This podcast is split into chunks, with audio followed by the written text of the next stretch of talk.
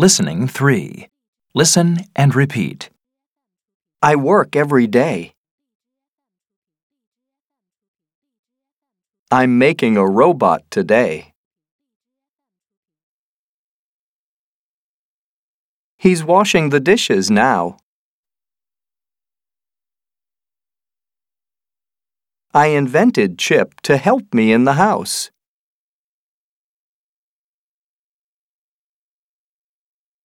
You broke all the dishes.